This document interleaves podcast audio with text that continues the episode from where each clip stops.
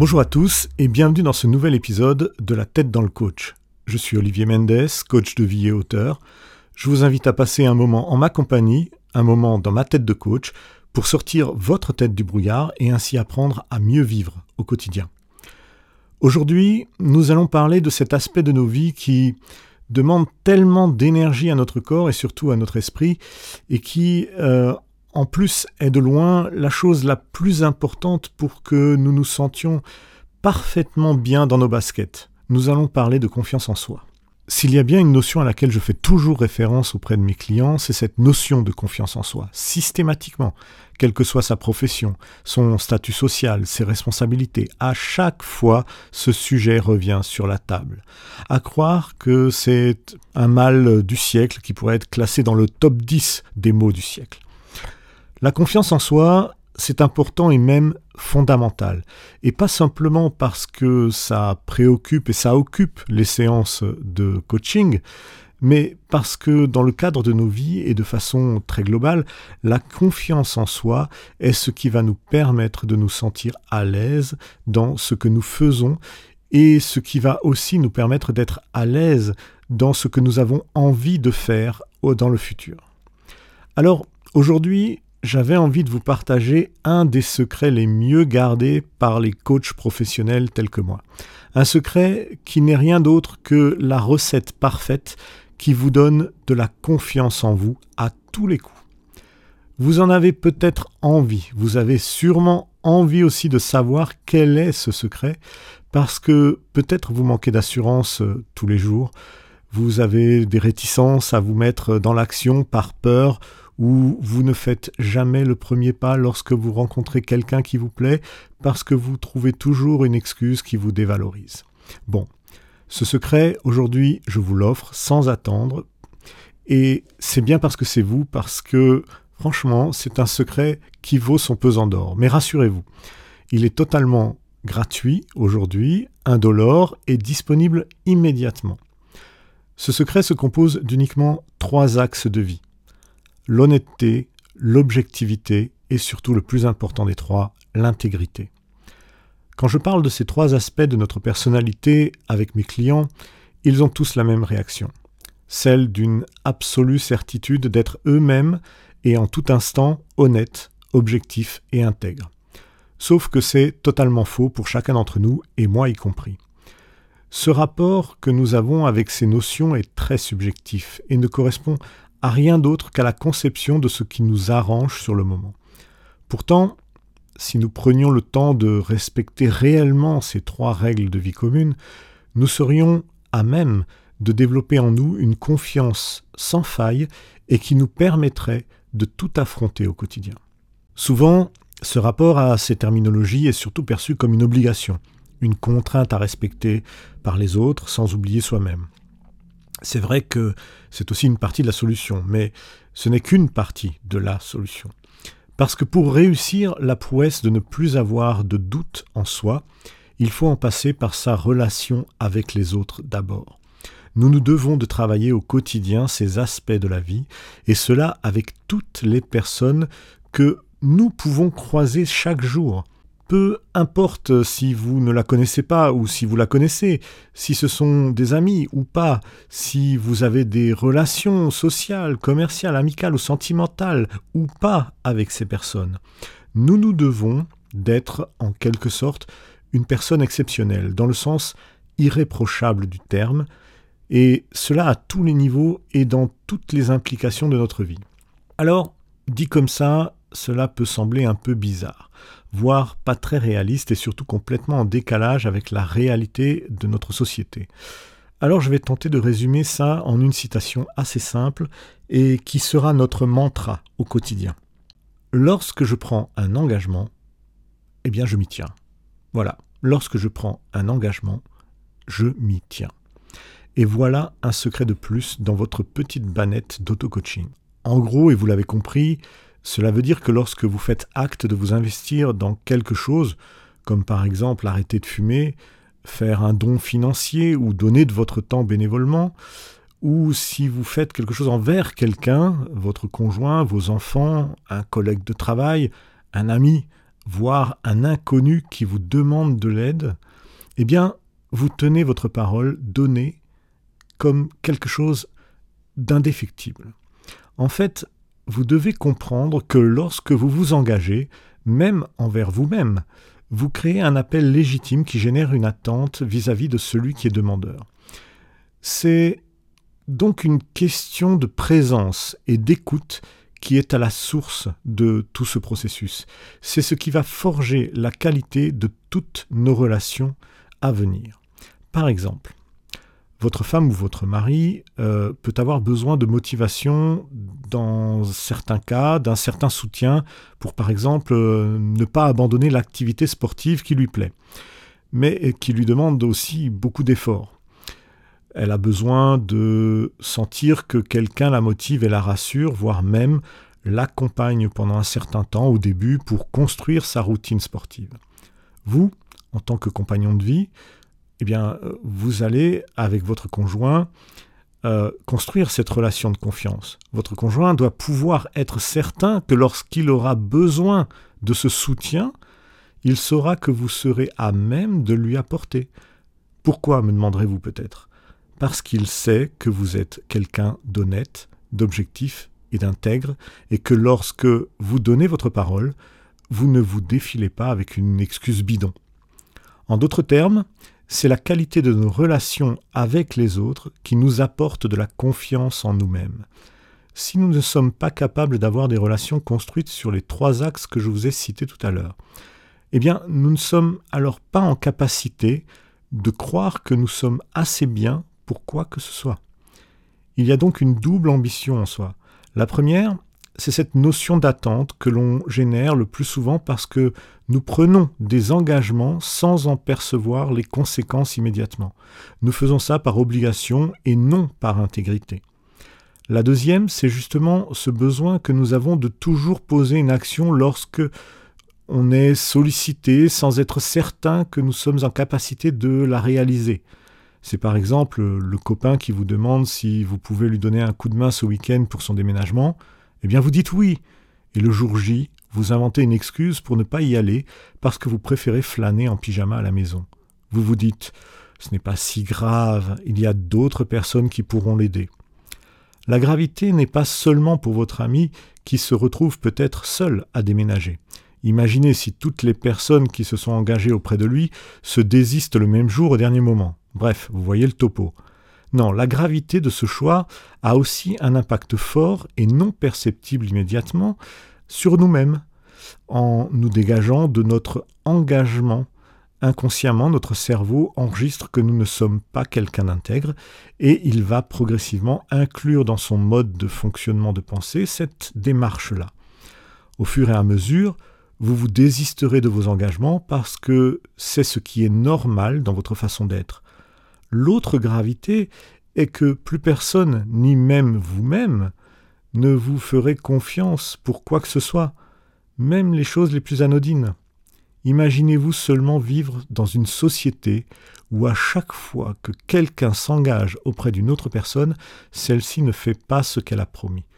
Nous avons tous entendu cette phrase un jour ou l'autre. Je vais le faire, t'inquiète, c'est bon.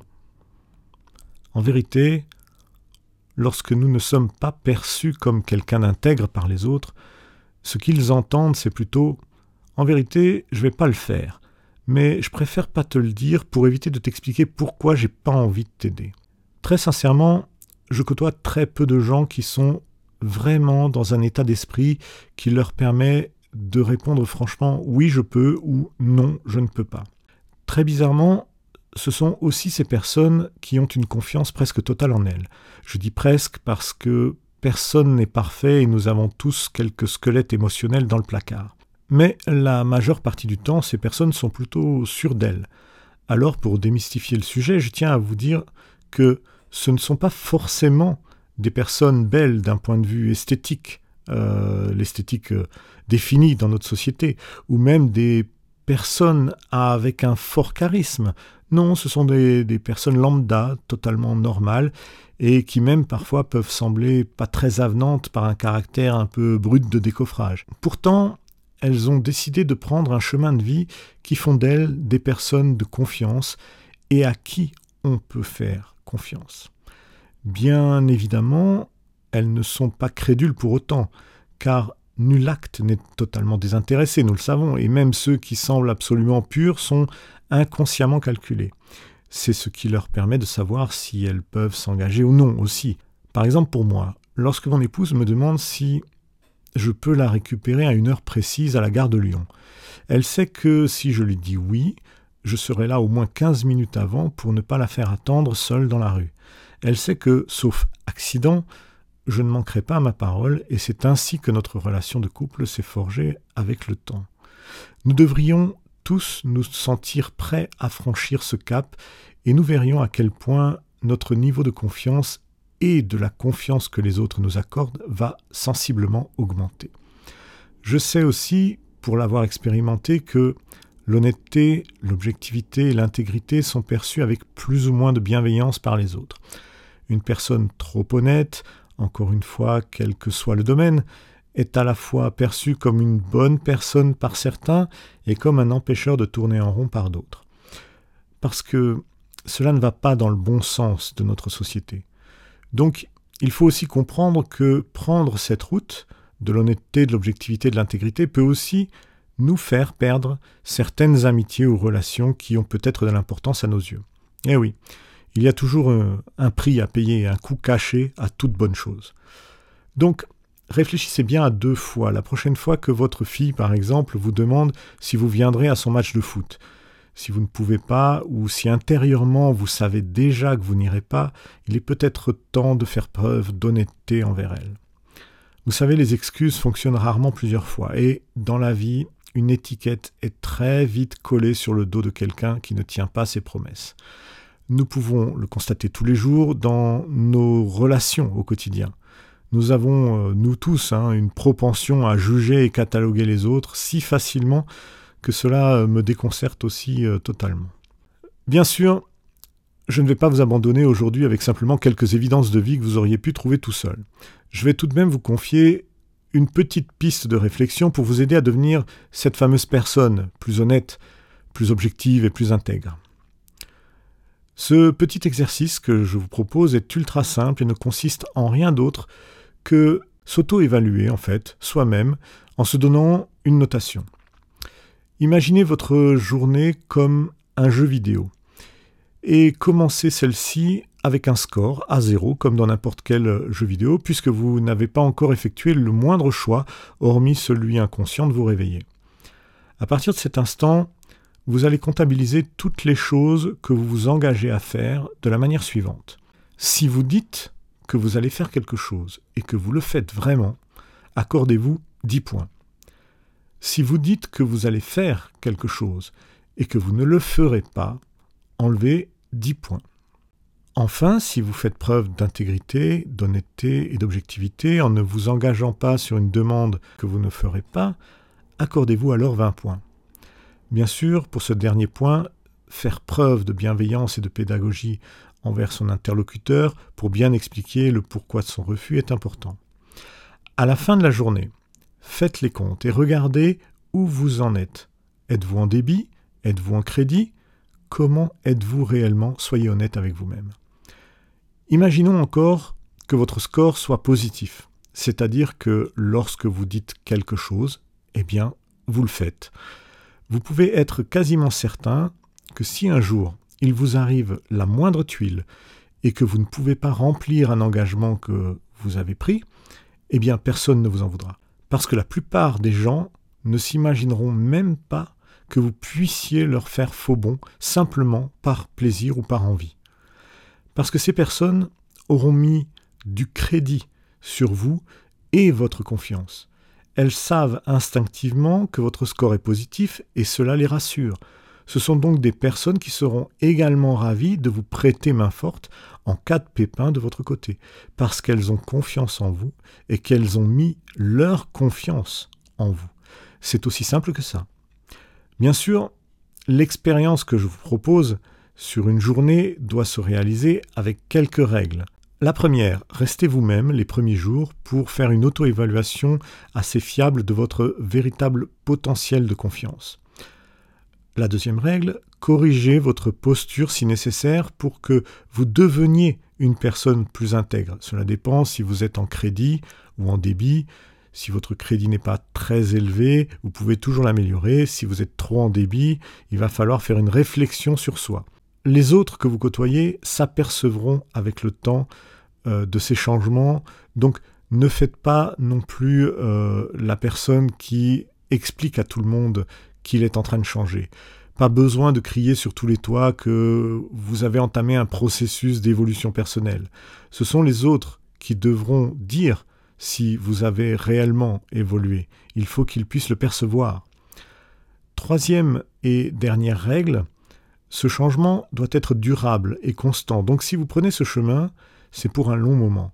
Parce que si vous dérogez à votre nouvelle ligne de conduite, ne serait-ce qu'une seule fois, eh bien, c'est la catastrophe. Bon, rien d'irrattrapable, mais il y aura quand même quelques conséquences. Vous voyez, c'est un peu comme un alcoolique qui devient abstinent du jour au lendemain et qui rechute une seule fois dans sa vie, disons au bout d'un an d'abstinence.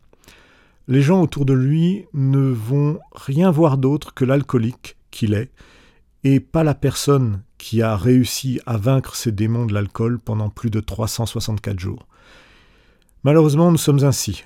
La violence facile de certains mots et comportements font qu'il est plus facile pour nous de pointer une erreur du doigt que d'encourager un véritable effort.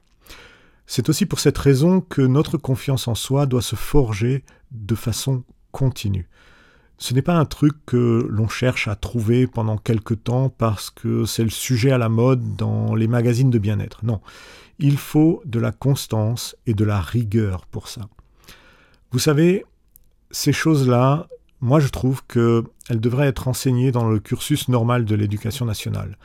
Parce que apprendre la géographie, c'est bien. L'histoire, ok. Les maths, oui. Mais oublier de construire un socle de base à nos enfants, un socle qui comporterait euh, la confiance en soi, l'intégrité, l'honnêteté et d'autres valeurs de vie commune à chacun, c'est faire en sorte que notre société s'autodétruise d'elle-même un jour ou l'autre. Pourquoi je vous parle de l'éducation de nos enfants à l'école? Eh bien parce que c'est à partir de, de l'âge de 5 ans jusqu'à 7-8 ans que notre esprit crée une distinction entre notre conscient et notre inconscient. Notre esprit change, il se transforme et il transforme aussi sa façon de réagir à des injonctions extérieures. Il va développer une sorte de clivage entre nos désirs et ce que nous faisons réellement dans la vie. Par exemple, une personne qui se dit euh, vouloir aller faire du sport en plein air et qui en même temps reste devant la télé toute la journée à jouer à Mario Bros. Bon, voilà, vous voyez le truc. Avec le temps, à chaque fois que sa pensée ira se focaliser sur une activité sportive, eh bien sa pensée associera cela à une volonté de rester assis sur le canapé à jouer avec Mario et Luigi. Cela peut vous sembler un peu loin du sujet de départ qui, je vous le rappelle, est comment retrouver sa confiance en soi. En fait, nous sommes pile au cœur du problème. Parce que c'est dès notre enfance que ce genre de comportement devrait être acquis en nous. Vous qui avez des enfants, osez me dire que vos bambins sont tous les jours totalement épanouis lorsqu'ils reviennent de l'école. Osez me dire que jamais ils ne se sont fait insulter, moquer, raqueter, etc. etc. C'est-à-dire que le manque d'apprentissage de l'intégrité est ce qui joue contre nous lorsque nous devenons adolescents puis adultes. Il y a donc un manque flagrant de soutien motivationnel dès notre enfance qui va créer cette carence en nous plus tard. Une carence qui, comme si l'on manquait de vitamine C par exemple, doit se combler par l'apport de nouveaux comportements plus tard. Mais qui ne sont pas forcément naturellement inscrits en nous. Donc cela demande déjà beaucoup plus d'efforts, bien sûr. Nous sommes tous capables d'avoir plus confiance en nous, mais aussi de développer la confiance que les autres ont envers nous. L'honnêteté, l'objectivité et l'intégrité sont vraiment des moyens puissants pour élever à un niveau supérieur votre vie et les relations que vous y construirez. Voilà, c'est tout pour moi aujourd'hui. Si vous avez aimé ce contenu et que vous ne voulez pas rater les prochains épisodes, je vous encourage à vous abonner à ce podcast. Je vous retrouve la semaine prochaine. Portez-vous bien. Salut